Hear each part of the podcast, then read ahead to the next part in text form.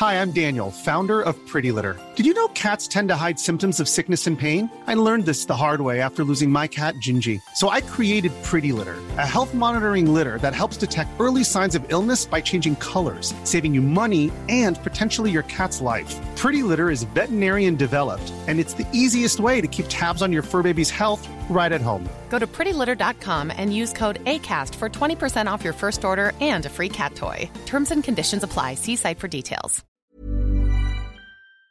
Alors ça paraît assez insignifiant dit comme ça, mais derrière cela c'est une décision historique et assez euh, passionnante. Les États-Unis ont reconnu officiellement ce lundi l'indépendance de deux petites îles dans le Pacifique, mais derrière ça, eh bien il y a une tension qui s'intensifie entre les États-Unis et la Chine dans la région du Pacifique. Alors que se passe-t-il exactement? Quelles sont les ambitions de ces deux grandes puissances mondiales?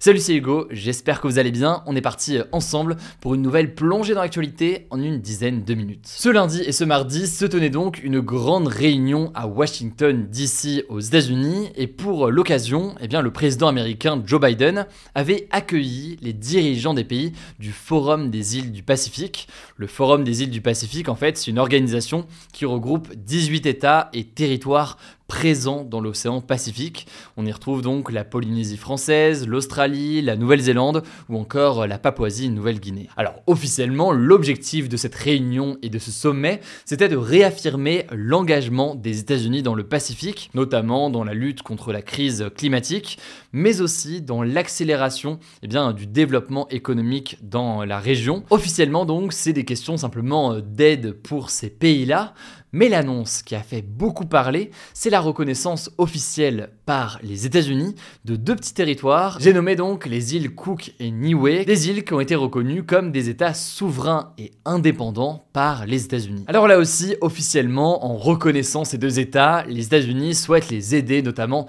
à mieux lutter contre la pêche illégale et contre le dérèglement climatique. Mais en réalité, je pense que vous l'aurez compris, la question, elle est aussi très très politique.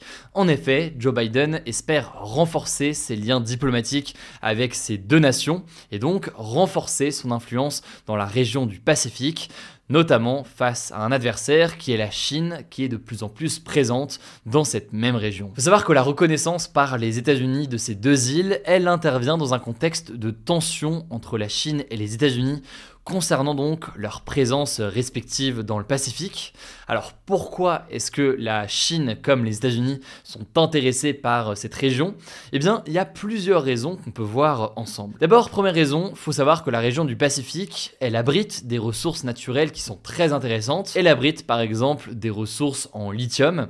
Le lithium, c'est un métal qui est utilisé notamment pour fabriquer les batteries de véhicules électriques. Et plus largement en fait, la présence de ces deux puissances dans la région, c'est aussi le résultat d'enjeux économiques et politiques. Et là-dessus, les exemples d'influence de ces deux pays dans la région ne manquent pas. La Chine, par exemple, renforce ses liens économiques dans la région en investissant massivement dans des projets d'infrastructures dans les pays qui sont présents. Par exemple, depuis 2008, le pays a dépensé l'équivalent de 3 milliards d'euros dans des aides et des prêts dans le Pacifique, notamment pour construire des ports, des aéroports ou encore des hôpitaux. On peut voir d'ailleurs que c'est une stratégie similaire que la Chine effectue dans certains pays d'Afrique. Et à titre d'exemple, aux îles Salomon, eh bien, la Chine a financé toutes les infrastructures destinées à une compétition. C'est les Jeux du Pacifique qui vont se tenir en novembre prochain. Bref, il y a une stratégie de la Chine à investir massivement. Du côté des États-Unis, forcément là aussi, on a répondu. L'an dernier, par exemple, un nouveau partenariat économique a été conclu en Asie-Pacifique. Et d'ailleurs, lors du sommet que j'évoquais en début de cette actu qui s'est donc tenu ce lundi et ce mardi, eh bien, le président américain Joe Biden a promis une nouvelle aide d'environ 60 millions d'euros en équivalent pour construire des infrastructures là aussi dans la région. L'idée évidemment en faisant ça pour les deux pays, c'est de renforcer les liens avec ce pays et d'obtenir donc au fur et à mesure un soutien et un lien très fort, y compris d'un point de vue politique. Et on en vient du coup au second sujet. Au-delà de l'intérêt d'avoir des liens économiques et politiques, il y a un intérêt qui est très lié à tout cela, c'est un intérêt d'influence militaire. L'un des accords qui a été signé avec la Chine en matière de sécurité et qui a beaucoup fait parler, c'est un accord de sécurité signé avec les îles Salomon en avril 2022. Concrètement, cet accord eh bien, permettrait notamment à la Chine de mobiliser des militaires et des policiers chinois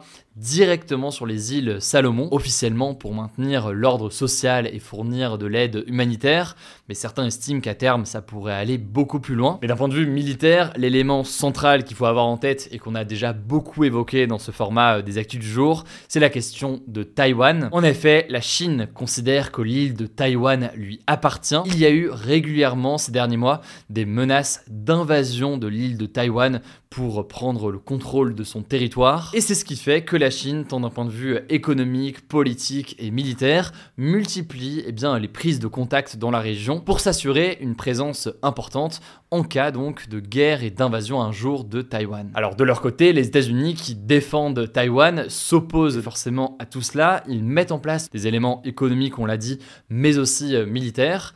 Par exemple, au mois de mai dernier, ils ont signé avec la Papouasie-Nouvelle-Guinée un pacte de sécurité qui permet aux forces américaines d'avoir accès aux ports et aux aéroports du pays. Par ailleurs, les deux pays ont signé un accord de coopération dans le domaine de la défense et de la surveillance maritime dans la région. Et dernier élément, là c'est un élément qu'on avait évoqué d'ailleurs, parce qu'il y avait eu toute une forme de polémique avec la France, mais en septembre 2021, les États-Unis, l'Australie et le Royaume-Uni, les trois pays ensemble, ont signé un pacte, le pacte AUKUS, AUKUS, j'ai un petit doute sur la prononciation, A-U-K-U-S, et c'est donc un partenariat pour produire des sous-marins à propulsion nucléaire. Et le but avec cet accord, c'est de renforcer une présence militaire de ces pays, notamment donc dans le Pacifique, pour éventuellement typiquement défendre Taïwan, c'est ce qu'estiment certains spécialistes. Bref, vous l'avez compris, on parle d'une reconnaissance de deux petites îles, mais derrière tout cela, eh bien c'est une succession de décisions entre ces deux grandes puissances mondiales. En tout cas, n'hésitez pas à me dire dans les commentaires sur YouTube si jamais ce genre de sujet vous intéresse. Je laisse la parole à Blanche pour les actualités en bref et je reviens juste après.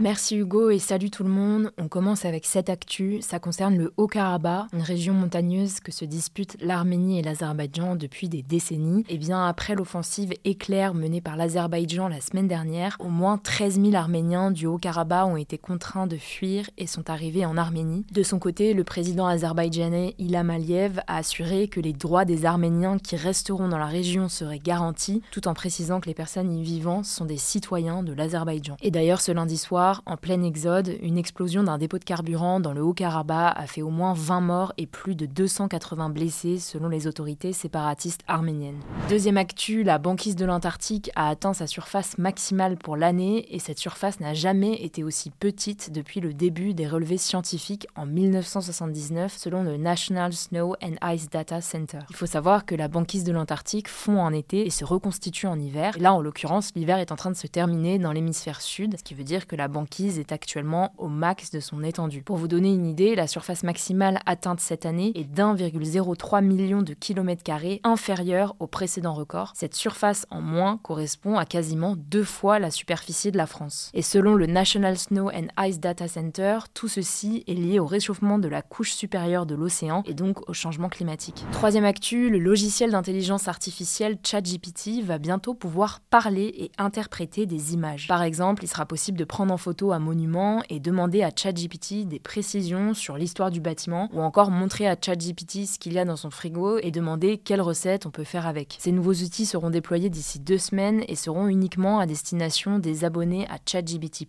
la version payante de ChatGPT. Et d'ailleurs, autre nouveauté, la plateforme de streaming Spotify a annoncé ce lundi, à partenariat avec OpenAI, la maison mère de ChatGPT, pour traduire les podcasts. En gros, des contenus enregistrés en anglais seront disponibles dans d'autres langues et inversement, en conservant une voix similaire à celle d'origine. Concrètement, ça veut dire que vous pourrez bientôt nous entendre, Hugo et moi, dans d'autres langues et partager le podcast à vos amis qui ne parlent pas français pour qu'ils puissent en profiter. Quatrième actu, je voulais vous parler de l'ouverture d'un faux café Starbucks en Algérie qui fait beaucoup parler en ce moment. Tout est parti de la vidéo d'un TikToker algérien, Oumnia Online, qui a publié une vidéo sur ses réseaux montrant ce nouveau Starbucks à Oran. Sauf que Starbucks a très vite démenti l'info en expliquant à la BBC qu'il n'avait jamais ouvert de franchise en Algérie, ce qui veut dire que cette boutique à Oran est une contrefaçon. TikTok, un jeune se présentant comme le responsable de l'établissement a affirmé avoir obtenu l'aval du directeur de Starbucks lors d'un voyage aux États-Unis. Bref, cette enseigne d'Algérie risque de payer des dommages et intérêts assez conséquents à Starbucks. On suivra ça. Cinquième actu, l'application de rencontre Tinder a lancé un nouvel abonnement VIP baptisé Tinder Select et qui coûte tout simplement 500 dollars par mois. Concrètement, cet abonnement, qui existe déjà pour les célébrités, sera réservé à seulement quelques utilisateurs, notamment les plus actifs, qui devront candidater auprès de Tinder pour pouvoir en profiter. Parmi les fonctionnalités proposées, il y aura la possibilité de masquer les pubs, de tester les nouveautés de l'application en avant-première, d'avoir accès aux comptes les plus populaires ou encore d'avoir son profil mis en avant dans la liste de l'onglet Likes You pendant une semaine. On termine avec cette actu, les youtubeurs McFly et Carlito ont fait leur grand retour sur YouTube ce lundi après 7 mois d'absence ou presque. Ils ont dévoilé leur nouveau studio et précisé leur planning de vidéos qui ne sortiront plus le dimanche afin qu'ils se concentrent sur leur vie de famille. D'ailleurs, ils comptent sortir deux vidéos par semaine, voire trois. Et enfin, ils ne veulent plus se concentrer sur les vues et faire des vidéos peut-être un petit peu plus simples et moins travaillées pour ne pas retomber dans un burn-out, ce qui les avait poussés à faire une pause. Voilà, c'est la fin de ce résumé de l'actualité du jour. Évidemment, pensez à vous abonner pour ne pas rater le suivant, quelle que soit d'ailleurs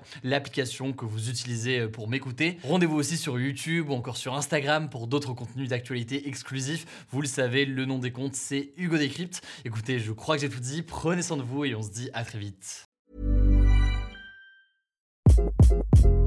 Hi, this is Craig Robinson from Ways to Win, and support for this podcast comes from Invesco QQQ. The future isn't scary, not realizing its potential, however, could be.